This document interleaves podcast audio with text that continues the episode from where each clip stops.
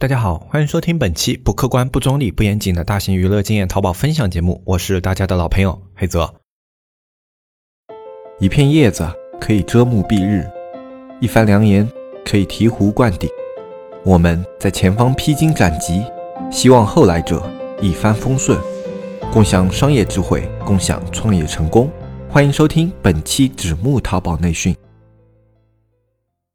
那么在节目开始之前呢，先跟滴答的各位合伙人通报一个消息，就是我们之前说的那一套视频的内容呢，呃，我们尽量在周日啊，整个给它制作完成啊。这个因为我们自己一点特别个人的原因啊，比原定要晚一两天啊，这两天也是给他加班加点给他做出来，呃，尽量在周日之前啊，我们会把所有的东西啊都给它完成掉。呃，因为这一套的东西是成系列的，所以最后呢，我们要更新出来的一套东西呢，也是会完整的是一套使用说明，呃，不会缺一个少一个的，所以时间上要稍微的慢一点。嗯，然后其中主要还是因为个人原因，特别个人的一点原因啊，所以我们不在节目里面仔细去说了。嗯，反正在周日之前吧，把这一套东西给交到大家的手上啊。那么接下来还是进入我们今天的一个内容啊。今天的内容是讲电商里的鱼和鱼啊，这两个字大家一看到呢，肯定知道我要讲什么，就是授人以鱼不如授人以渔啊。我们中国的一句老古话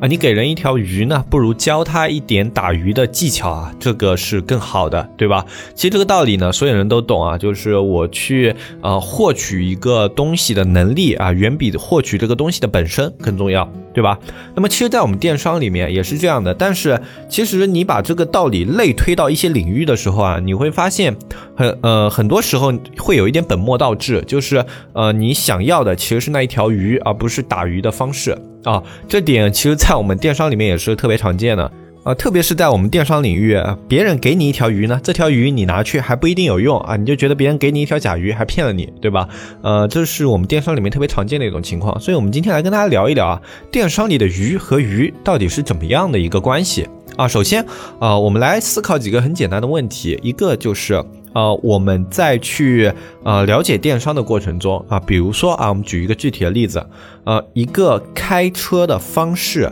和一个开车的思路啊，哪一个更重要？呃，其实，在思考这个问题的时候啊，很多人的脑子里是很清晰的，很多人会觉得，呃，开车的思路会更加重要。呃，而开车的方式啊，它只是一种方法。那么我思路连贯了以后啊，我是能够衍生出自己的方法的。而一个方法学习了以后，我只是学习了这一个方法而已，对吧？啊，其实这里面的关系很简单。但是，呃，大家在实际学习的过程中，大家仔细的去想一想，在以前学习的过程中，你是在找一种开车的思路，还是在找一种开车的方法？啊，其实很多人在去寻找一些淘宝课程的时候啊，他们找到的是一些开车的方法啊，就比如说啊，我如何去把一个直通车啊开一个这种啊低价引流的计划啊，如何去一个直通车里面设置一个高转化的计划，对吧？啊，这种所有的这些方法呢？它都是一个具体的方式，你去学习了这个方式，你按这种呃讲师的说法以后啊，你去按他设置了人群，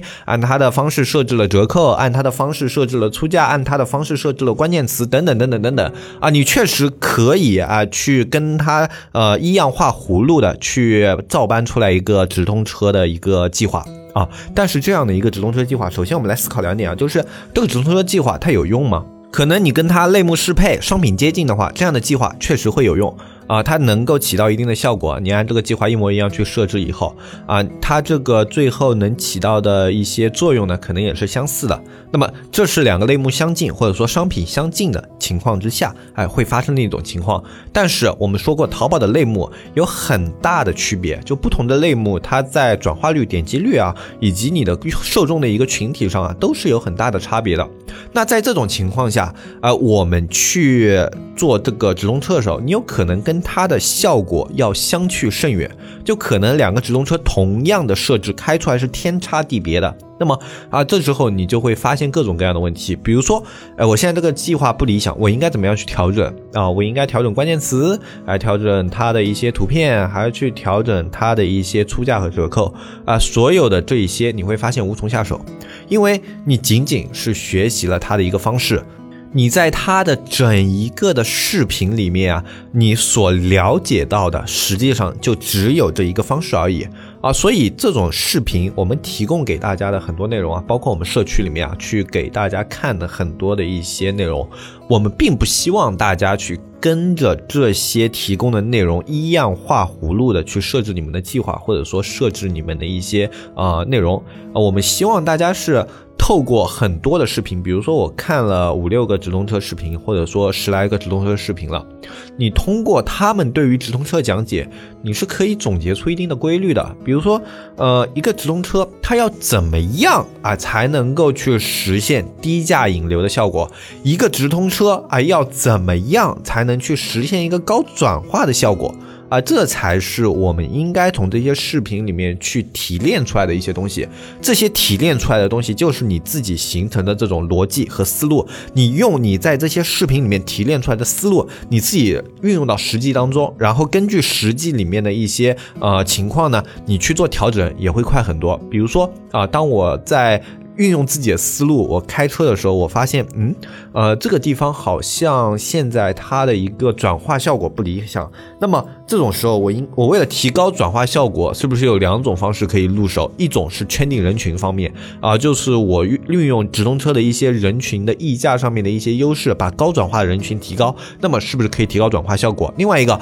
我在商品角度去下手，那我现在商品里面可能啊，就比如说，呃，我现在人群可能比较偏向于一些低价人群。我的出价可能过高了，那么可能商品的价格影响了转化。那在这种情况之下的话，哎，你去调整商品价格，也有可能可以实现啊这个转化率的上升。哎，各种方面的一些调整，你会思路上就会更加的清晰一些啊。这就是在电商里面的这种打鱼的技巧。其实。你去看那些学院课程的时候，你会觉得自己其实在学习打鱼的技巧。呃，实际上我们这样来比方吧，就是他们教授的这种打鱼的技巧呢是这样的：他在船上往下面撒了一张网，然后再把这个鱼哎给给捞起来，捞起来以后你看到哎真的抓上来鱼了，对吧？那么你也在一艘船上啊，跟他一样的方式去抛网，然后也往上拉，但是没有鱼，可能是什么呢？可能是你们所处的这个水域的环境不一样，可能是你们用的网的网的大小不一样。那么其实你应该学的是他怎么样去寻找鱼群，哎，怎么样去判断这样的鱼群适合自己捕捞，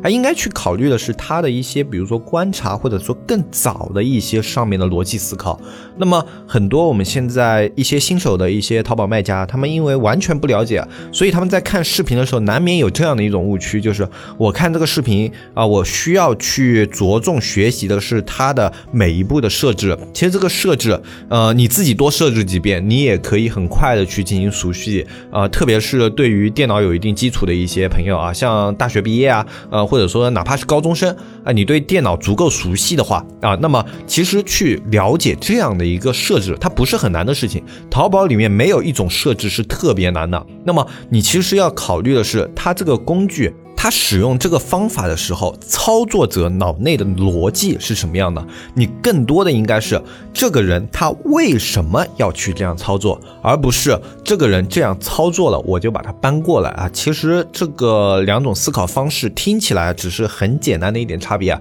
你在实际运用当中还是有一定的难度的，就是要搬正这样的观念。呃，早期的话，其实你适当的模仿一下是可以的，因为完全不了解嘛。那么你适当的模仿一下，但是在模仿之后，比如说我一个计划设置好了，你还是要学会自己从这样的一些计划的变化里面去总结规律。呃，其实像我们社区平时的话，也会有跟一些这种会员啊在交流嘛，他们店铺里面有些问题的时候都会问，然后我们有时间的时候都会去回复嘛。呃，其实这里面我们的运营在交流的过程中啊，就发现。很多卖家是希望我们的运营啊，直接给他这个计划，哎，去改一些地方，然后改完这些计划以后，他计划就可以马上去产生很好的效果。呃，实际上这是很难很难实现的啊！我这样去跟你说，呃，也不怕说拆我们运营的台什么的。呃，你们这种要求是特别难实现的，为什么呢？一个计划，首先啊，你的日限额，你们开计划条件跟我们平时运营去开计划条件是完完全全不一样的啊！就比如说，有的卖家他可能只有一百百多的日限额，两百多日限额，三百多日限额，那么我们的运营平时呢开的是一两千的日限额。首先，这个日限额条件不一样啊，对于开车的影响是特。别大的，然后其次，我们运营也不可能所有类目都特别的了解，可能有一些类目大家问的比较多的，有一点熟悉，对这种类目里面的数据应该达到什么样的指标，心里比较有底，对吧？但是很多类目我们还是没接触过的，特别像什么呃五金类目啊，对吧？然后什么灯光类目啊，然后还有一些呃我们社区里面有各各种奇怪的类目。嗯，比如说类似于像焊钳啊，比如说像类似于一些很小众的那种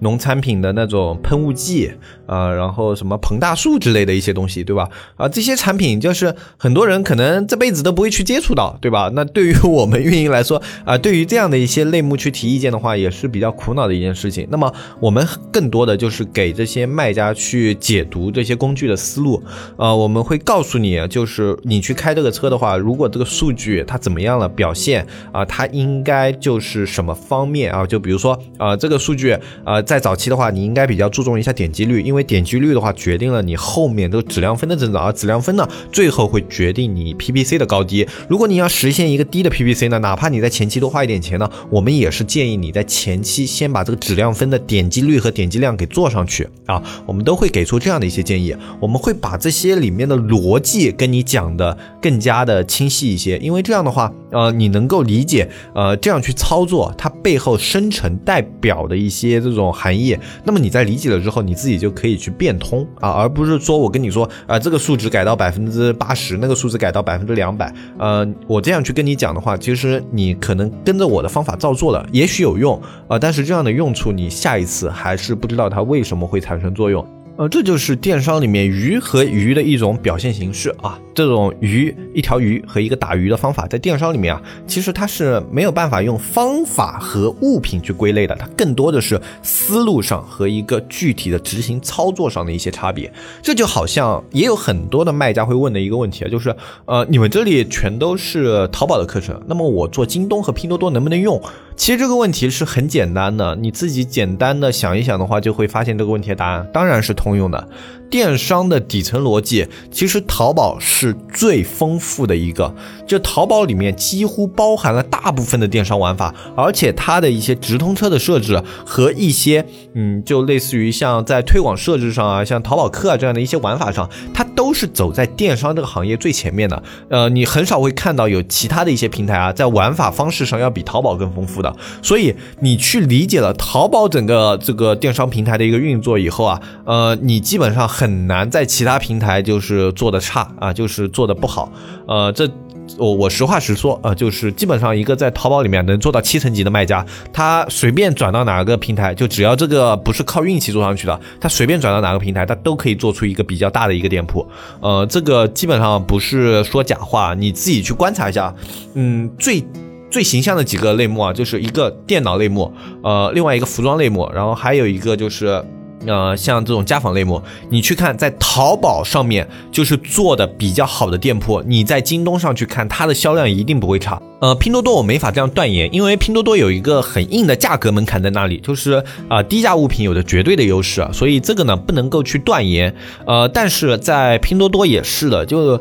呃你如果在淘宝上能做的比较好，并且你的产品具有价格优势的话，基本上这样的产品在拼多多上大概率也是可以做起来的。呃，所以说了解了淘宝的玩法的运营啊，不会说在其他的平台感觉到什么无从下手啊，这样是不会的。呃，我们在四年前自己实操过一次京东店铺啊，这个话也不是胡说的，就是呃，当时是这样的，就是有一个朋友啊，他这个京东。呃，就因为自己的一些原因啊，当时兼顾不过来，然后又觉得很可惜，因为他当时因为别的事情嘛，就是规划上的一些东西啊，有一段时间要去外地，呃，要去他们外地的一个工厂的一个分厂啊，然后去呃带那边的一个团队啊，然后精力上就顾不过来，然后那个呃当时那个京东店铺呢又是他自己一手那个弄起来的，然后觉得放弃掉很可惜，然后就花了一点钱放在我们这里，问我们能不能帮忙托管一年。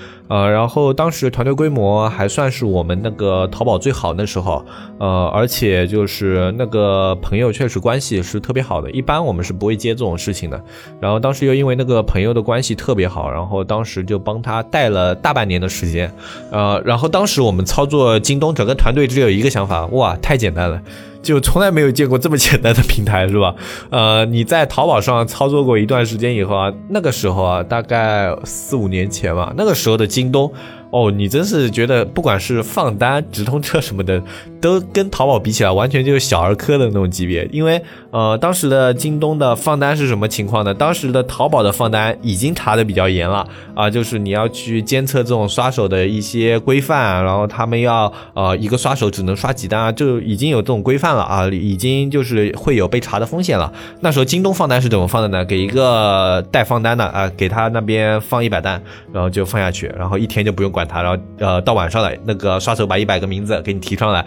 提上来了以后，呃，每个单啊，当时淘宝我记得是六到八块钱一单嘛，京东只要三到两块钱一单，你可以想象京东的刷单有多简单，呃，就从价格上你可以直观的反映出这个平台的刷单难度，而且京东我们从头到尾大概刷了。呃，一年刷下来啊，得刷了有几万单吧，大几万单。呃，刷完以后完全没有事情，就呃一年下来啊，一单都没有被查到。就在淘宝比较讲究的年代，我们那一年可能淘宝都要被查到两三单呢。呃，京东一单都没被查到，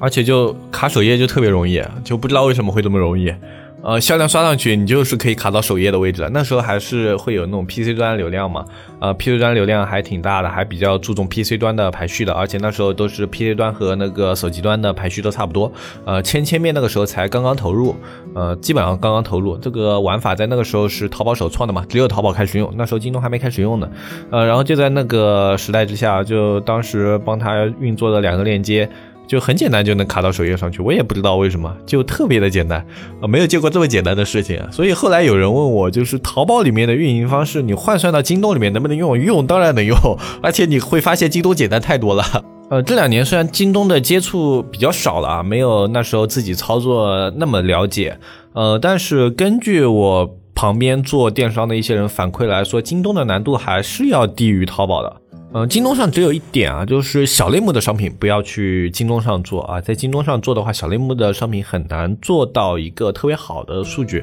呃，就哪怕你卡到首页首屏了，它这个小类目本身的流量不大，呃，这是京东一直以来的一个硬伤，到现在也没有解决。但是我觉得他也不打算去解决，因为它本身就是一个走品牌自营的这样的一个商城，呃，所以对他来说，有的商品有和没有是无所谓的，呃，他并不在意那一部分的流量。如果他要去打那一部分的流量的话，早几年就应该去打了，对吧？呃，这么多年他还是专注于这种品牌自营，然后还呃特地做出了金小铺这样的一些东西，就是明显京东商城的主店。啊，它永远是要打造这种品牌的一个形象的。那么像金小铺啊这样的一些东西啊，之前扶持力度确实也挺大的，效果也挺好。呃，但感觉还是打不过拼多多和淘宝特价版。呃，我感觉用户基础的这个影响还是有的。呃，所以一个这种运作方式思路，所有电商基本上都是通用的。呃，没有说我在淘淘宝行得通的方法，在呃京东里面行不通。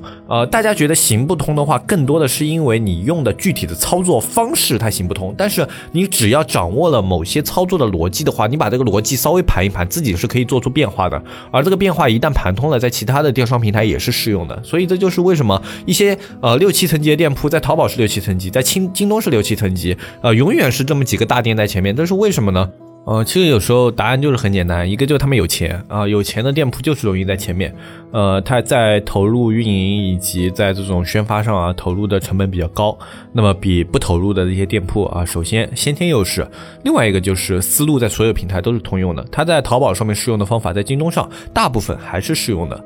呃，这其实也是我之前开多店方法的一个基础思路。呃，这个很多老听众是知道的，就是我自己开装饰画最多的时候，我是开过很多店的。呃，就你一家店铺能够做成，用同样的方法，能不能做第二家？当然可以。能不能做第三家？当然可以。能不能做第四家？当然可以。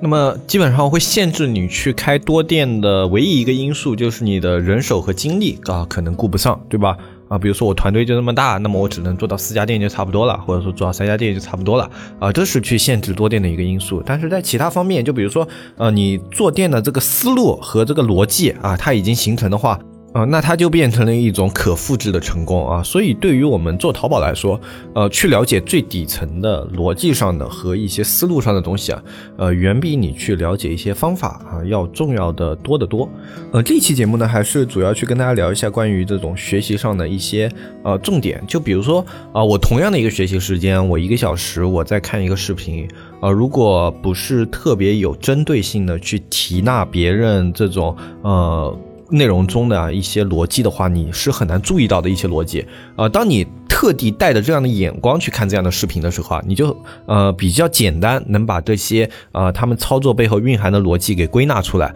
啊。其实这是一个非常重要的一件事情。所以这一期节目呢，就是呃避免大家在看视频的时候啊去浪费时间啊，因为呃有视频你仅仅只是把它看完了，其实没有用。呃，你还是需要去有一些自己的思考和一些呃想法啊带进去，然后去总结一些东西出来啊，这样的视频才能够最后成为你自己的东西。呃，所以就是避免大家用一些错误的学习方法去浪费掉更多的时间嘛，因为呃，大家本来去创业的话，时间一个很紧啊，我去学习的时间可能本身就不够啊。那么现在的话，呃，我去看这个视频，可能看下来它的效果还不是特别好啊。那对于我们来说就得不偿失啊。我们要把有限的时间更加充分的利用起来啊。这一期节目也主要是跟大家聊这样的一个东西啊。那么这一期节目的话，就跟大家先聊到这里啊。如果大家想要了解更多的淘宝运营知识和淘宝运营经验的话，可以加入我们的社区。我们社区的加入方式是啊，添加微信“纸木电商”的拼音后面加阿拉伯数字二啊，去添加我们的客服小安啊。微信号呢，在我们下方的详情页有，你可以点开我们下方的详情页图片拉到底看一下啊，“纸木电商”的拼音，然后后面加个阿拉伯数字二啊，添加我们的客服小安，小安会给你介绍我们的社区，以及告诉你我们的社区如何加入啊，等等等等啊，具体的都可以加了小安以后进行咨询啊。今天就跟大家说到这里，我是黑泽，我们下期节目再见，拜拜拜拜拜。